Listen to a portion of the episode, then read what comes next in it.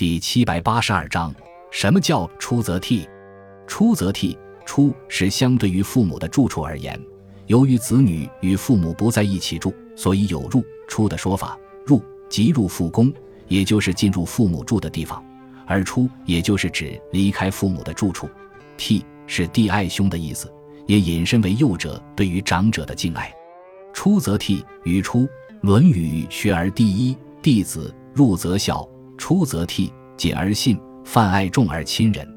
这句话的意思是，年纪幼小的人在父母面前要孝敬，在外时则要敬爱兄长，说话要严谨可信，要广泛的去爱众人，而亲近有仁德的人。